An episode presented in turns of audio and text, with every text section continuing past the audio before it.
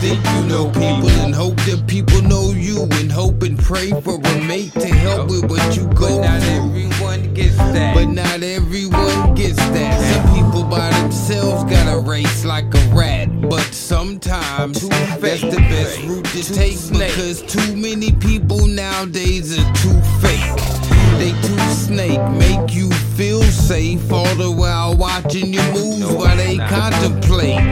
I still got my mother, but many ain't lost theirs. I hate to say or hear it, but life is not fair.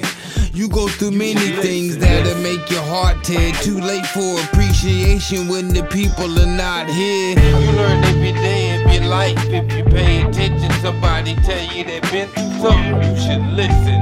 You might have it bad, but somebody else is worse off. No food, no roof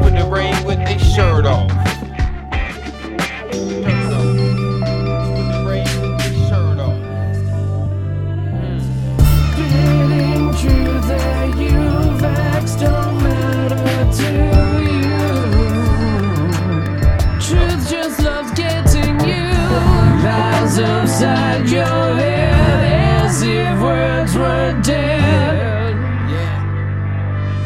As truth just spreads its Young people take heed and listen to older people. Don't take this the wrong way, but we are not equal. Stop thinking that you know everything because in reality you ain't been through anything yet. Nor do I know it all, but I've been through enough that I can give advice to y'all. Like, if you pay attention, you realize you learn every day of your life. And a lot of y'all got a strong sense of entitlement, like you should be handed everything and not work for it.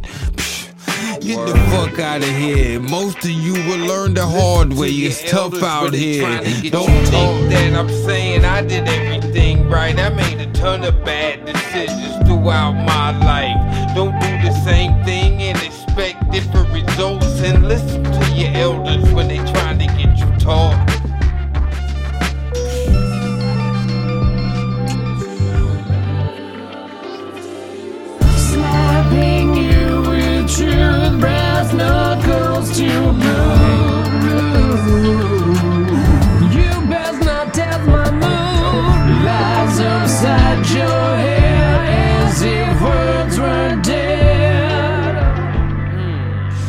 Truth just makes too much sense.